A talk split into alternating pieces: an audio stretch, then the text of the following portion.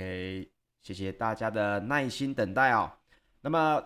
已经时间来到了早上的八点钟，欢迎收听早安阿水理财报报，我是股市阿水，每周一到五为您送上最新的全球大事。那么今天呢是早安阿水第一百三十九集的节目哦。同时呢，我们今天会来讲讲到底呢所谓的这个褐皮书哦，到底是什么样的东西？昨天公布的褐皮书，对于接下来下半年。这个联准会的动作又会有什么样的影响哦？我们今天就一起来看一下。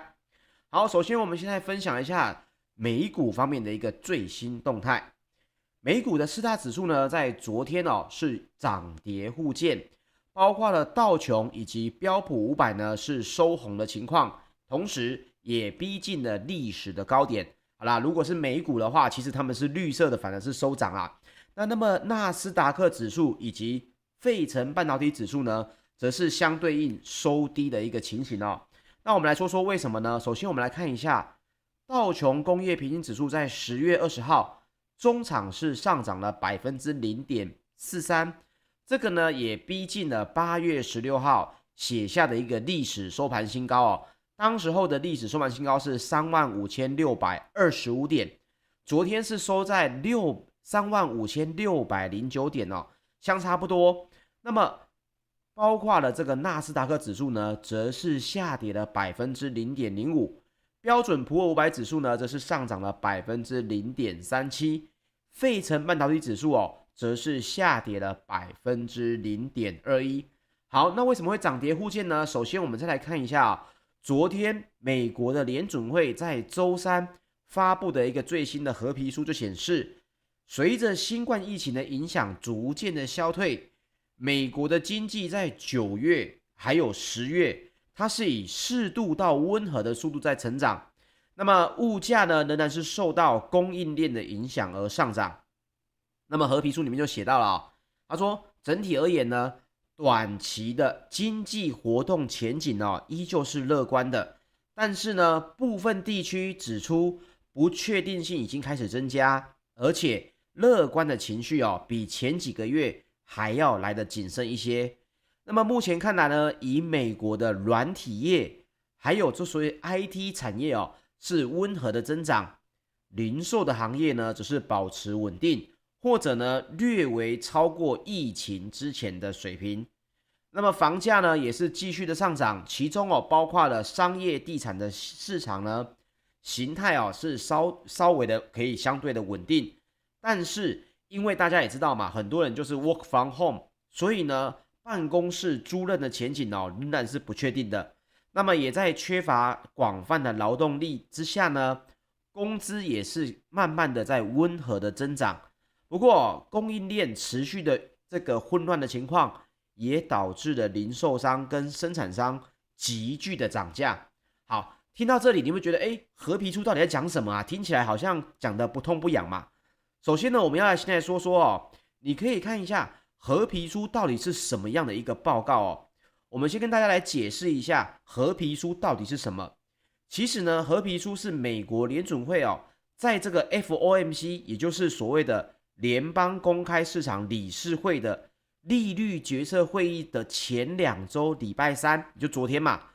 公布的一项报告。所以呢，就是两个礼拜之后，其实又要开 FOMC 的利率决策会议了。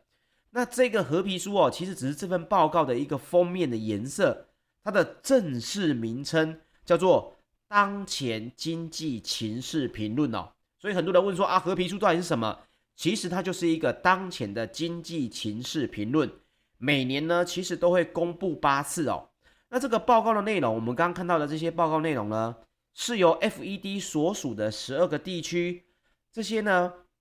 来收集来自当地的企业家、经济学家，还有市场专家这些专业人士对目前经济情况的一个看法哦，所汇整而成的这个报告。所以这个报告并不是大家以为，因为我昨天有听到有些人以为，诶，褐皮书是联准会的理事出的哦，并不是哦。这个报告的用意呢，是让 FOMC 的成员来了解当前的经济概况啊，就是有点类似哦，他们不用 Google，他们用一个比较专业的东西所出的一个报告，就叫做合皮书哦。所以包括了消费支出、制造业、房地产跟就业市场各方面做成的现况。所以各位可以来理解一下，FOMC 的理事呢要来下决定，总不能是用 Google 啊，或者是用自己的感觉嘛？那他们就会透过这一份合皮书来去做决定。所以这份内容各位要注意的是，这不是 FED 的官方对经济现况的观点，反而它是由当地各各个地区的专家啊所回馈的一个现实情况。啊，所以合皮书这个发布呢，对于金融市场的影响大不大？不大，但是它影响的是谁？影响的是 FOMC 成员决定利率的一个走向啊。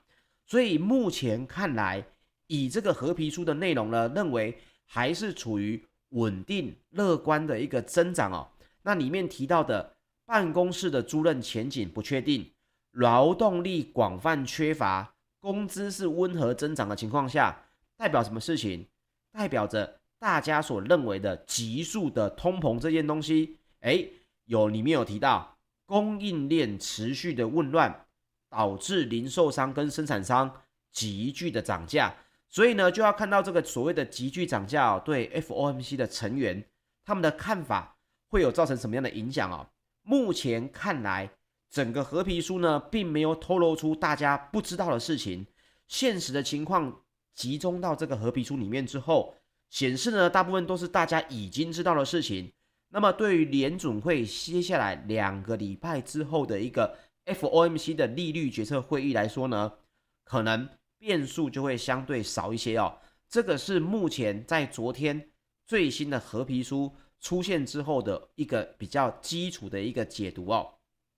好。那么接下来呢，我们再说说，包括了比特币哦，也飙涨了，到了六万六千美元以上，这个数字呢，也刷新了历史的新高纪录。主要呢，也是来自于因为 ProShare 的比特币策略期货 ETF，这个前几集的节目跟大家分享过的嘛，在十九号获得了美国证券交易委员会的核准上市的激励，所以也提到。包括这样子的东西呢，还有各位接下来也会听到的什么元宇宙啊相关的议题，其实阿水在其他的节目哦有跟大家分享。各位也可以知道呢，美国现在是希望哦对于加密货币区块链呢以管代进哦，所以呢目前看来比特币啊或者是区块链还有这个相关的应用呢，在美国的发展呢应该还是会持续的增长哦。好，接下来还有分享另外一个消息。艾斯摩尔呢，在二十号哦，在美国的 ADR 是下跌了百分之四点一五，跌幅呢是费半三十只成分股之冠。所以昨天为什么费半是下跌的？主要哦是因为艾斯摩尔的二十号的这个股价呢是重挫的一个影响。那大家会觉得，那艾斯摩尔在跌什么啊？首先哦是该公司呢预测本季的营收哦只有来到了四十九到五十二亿欧元。那么毛利率呢是介于百分之五十一到百分之五十二。好，为什么这个营收呢四十九到五十二亿欧元呢会让这个股价重挫？原因哦，阿水帮大家来找出来了。首先是艾斯摩尔在七月二十一号的时候，就是三个月前，当时候它的预估值是第三季的营收将介于五十二到五十四亿欧元之间，但是呢，现在只有四十九到五十二。换句话说，不止来到了上季的这个低标五十二亿以下，还往前挪了到四十九到五十二亿哦。所以呢，毛利率并没有变，毛利率还是介于百分之五十一到五十二。所以根据巴伦周刊的报道啊，瑞银就指出了一个报告说，艾斯摩尔第四季的财测哦，比市场是普遍预测低了百分之四。那么艾斯摩尔的财务长呢，他就有出来说。供应链的某项原料短缺，使得该公司呢无法扩充产能，而且呢，并非只有艾斯摩尔面临这样子的短缺问题。那他也提到，新设立的物流中心遭遇内部的问题，也让展望哦受到了压抑。好，那么艾斯摩尔的执行长呢，Peter 在周三也表示，二零二一年呢整体的营收年增率其实还是渴望逼近百分之三十五啦。所以，Peter 这位执行长也说到，第三季的这个净订单的金额来到了六十二亿的欧元哦。那么其中呢，也包括了二十九亿欧元的 EUV，也就是所谓的及紫外光微影设备系统哦。那么艾斯摩尔第三季的设备净销售额呢，现在哦，对于我们台湾来说，它的比重是越来越高，来到了百分之四十六。换句话说，艾斯摩尔整个第三季的销售哦，有将近一半都是台湾的科技厂买下来了。那么也高于二零二一年第二季的百分之三十六。那各位可以看一下这个数字，我认为它也代表着未来半导体的这个整体的模块的移动哦。第一，南韩呢是从百分之三十九降到了百分之三十三，也就是说第三季的净销售额呢，南韩也是下降的。中国大陆呢也是从百分之十七降到了百分之十。日本的占比呢是维持在百分之一，而另外一个跟台湾一样是增加的，就只有是美国从百分之六升到百分之十哦。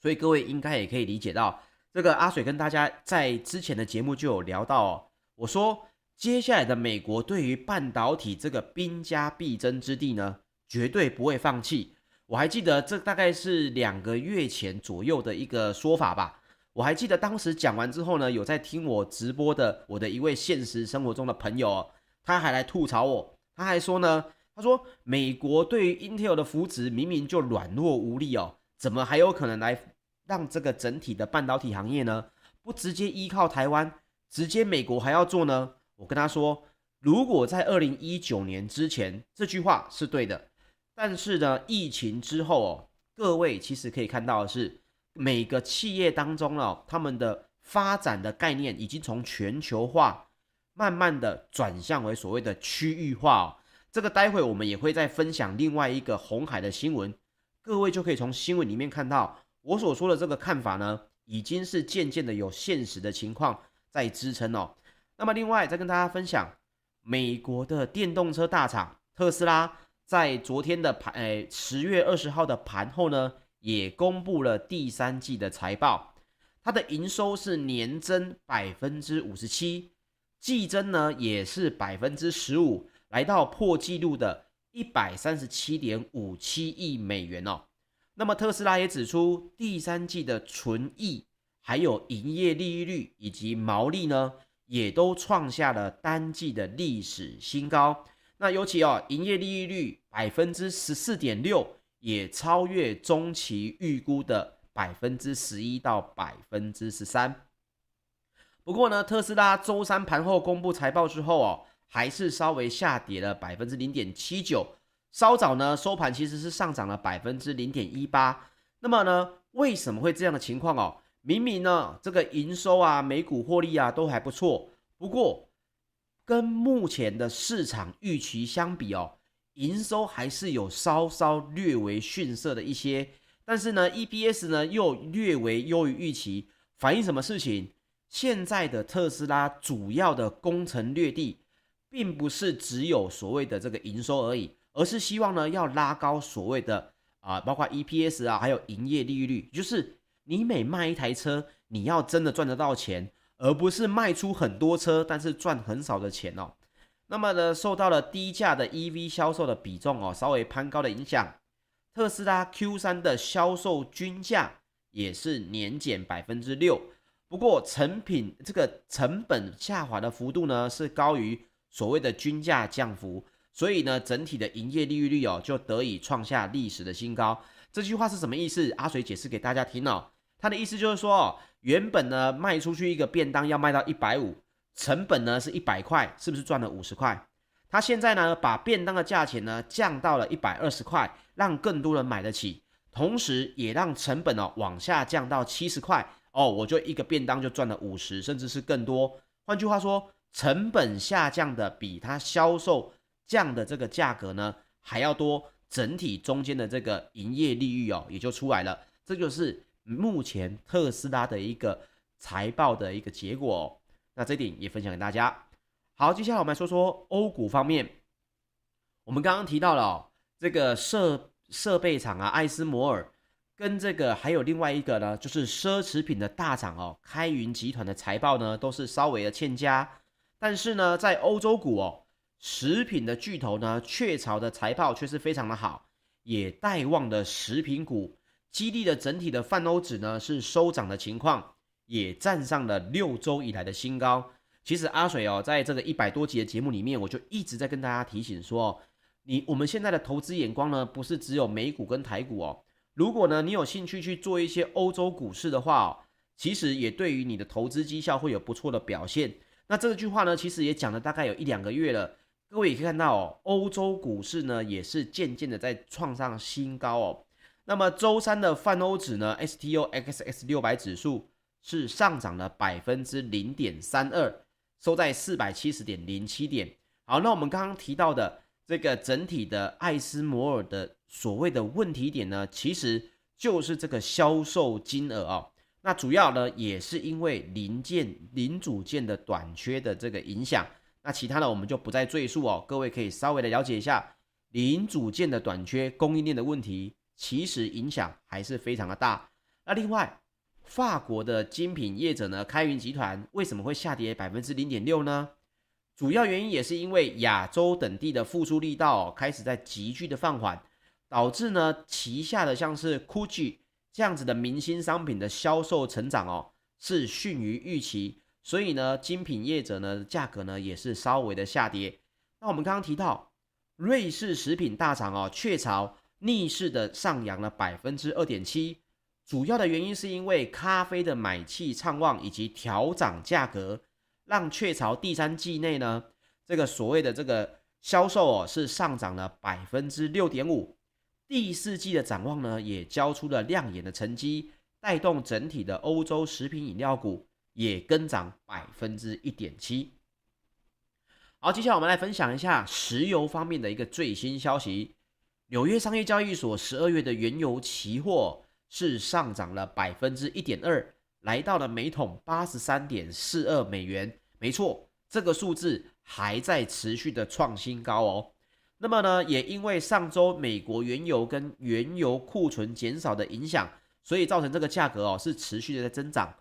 那另外，欧洲的 ICE 期货交易所的近月布兰特原油也上涨了百分之零点九，来到每桶八十五点八二美元哦，已经又要接近八十六美元的大关了。那么，美国能源部在十月二十号报告就表示，为什么会这样子呢？这个整个报告就写到哦，目前美国的商业原油库存还是持续的减少了四十万桶。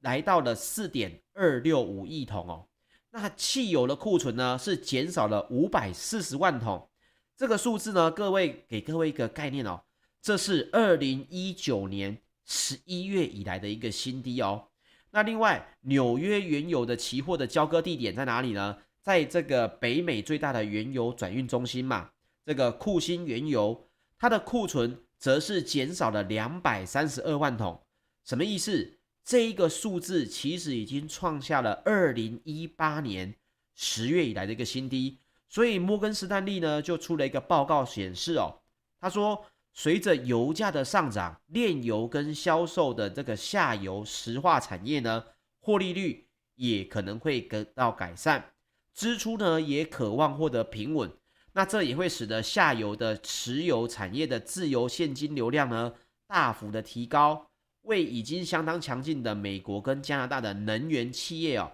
来提供更好的一个基础。那么报告里面也提到啊，北美石油部门的自由现金流量呢，是创下了十年以来的新高。那十年前的油价当时是每桶一百美元以上嘛，所以报告也预估下游石化的这个产业的获利呢，将会持续的恢复。并且哦，也预期增长的趋势能够维持到二零二二年底。不过，当中一个下游的油品哦，有一个需求恢复的比较慢，就是航空燃油，这是目前需求恢复较慢的一个情况哦。那反观呢，汽油跟柴油的需求已经是完全回到了疫情之前的一个水准哦。好，接下来我们来分享一下金属方面哦。伦敦金属交易所三个月的基本金属期货，十月二十号是涨跌互见。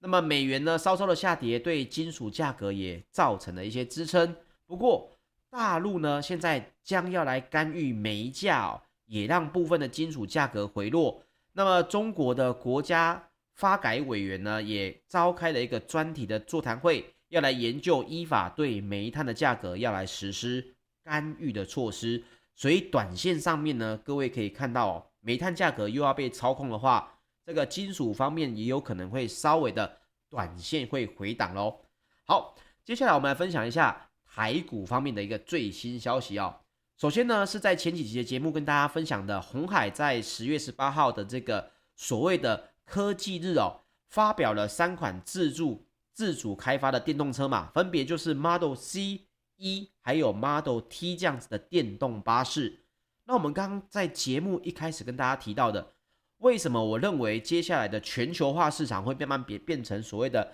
区域化发展呢？这句话其实我已经讲了将近两三个月了哦。现在各位可以看一下鸿海最新的一个决定哦。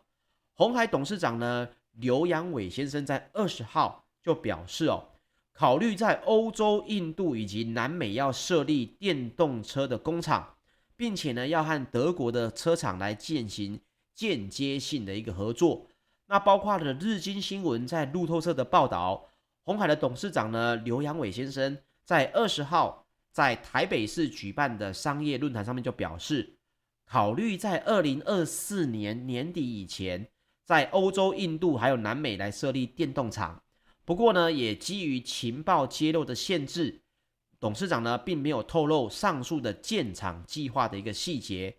那这论坛里面哦，也被问到了是不是会跟德国车厂合作时，当时的刘董事长呢的回应是会间接性的一个合作。那么首先呢，会在欧洲进行电动车的生产之后。会在印度还有中南美洲来生产，而墨西哥呢也是非常有可能的候选地点。好，那包括了这个刘扬伟董事长就提到一句话哦，他将会活用营运本地化，也就所谓的 VOL 模式，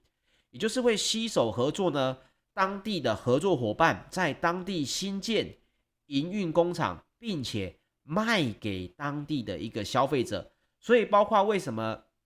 特斯拉会在上海建立这个超级工厂。其实电动车的生产哦，现在大家的观念都是当地销售、当地贩卖哦，当地来做新建这件事情呢，也是代表着这个接下来的每一个企业哦，所要面临的，原本的全球化要转为稍微的区域化，这个非常大的一个转变。那另外再分享另外一个消息，包括了鸿华先进发展的这个发表了这三个电动车呢。其中不知道各位有没有注意到哦，这个他们的电动商用公车里面呢，前方的这个电灯哦是比较细长型的车灯。那各位一定觉得，诶，车灯不是原本都是圆的吗？做成细长型的，不就是设计图改一下就好了吗？那这件事情呢，其实这里面有一点点技术的含量哦，不能讲一点点，有相当大的一个技术含量哦。首先呢，是根据这个一般的圆形车灯跟 LED 呢，各位也知道。LED 它的发散光源其实是三百六十度的，那么能够拿下这一个鸿华先进的订单，设计出这种扁平状、细条状的细型的车灯呢，并不是大家原本耳熟能详能详的这个车灯厂，而是原本以这个汽车钣金为主的原创精密啊，它的这个股票代号是三六八五。那么原创呢，其实是以跌破市场眼镜之姿哦。拿下了 Model T 的所有的车灯订单，宣示呢，这个原创在先进车灯的制造当中是脱颖而出。那么呢，包括了网络上面的这个分享哦，原创公司对此是表示，其实呢，该公司对于投入汽车的车灯开发已经有五年。那么呢，也对于三年前呢，就观察到车灯接下来应该都会走细长型的。那么细长型的这个车灯呢，其实包括了有一些难度在，你要把 LED 三百六十度发散光的这个情况下，挤到两公分的车灯上面本身就不容易，而且电动车呢又讲究了就是节能啊效率，你不能增加瓦数，还不能浪费，发光的效率哦是最重要的。那我们就来提到传统的车灯，一般来说只有百分之五十的使用效率。即使是国际知名的车灯厂哦，像是海拉，对外宣称的这个使用效率呢，其实也只有七成。那么原创呢就强调哦，他们的 LED 的使用效率可以达到八成以上哦。那这是因为 LED 的控制能力强，可以使用较少的 LED，也不止降低成本，还可以把体积缩小。所以呢，他们也说哦，他们花了非常多的功夫，还有经费在做研发，以及拿到非常多的专利。所以这件事情呢，也让红海哦看到了原创的东西，也因此把这个所谓的高阶车灯，也就把单子转给了原创精密。好，其实讲这个新闻呢，阿水并不是要说哦，这个原创股价会如何如何。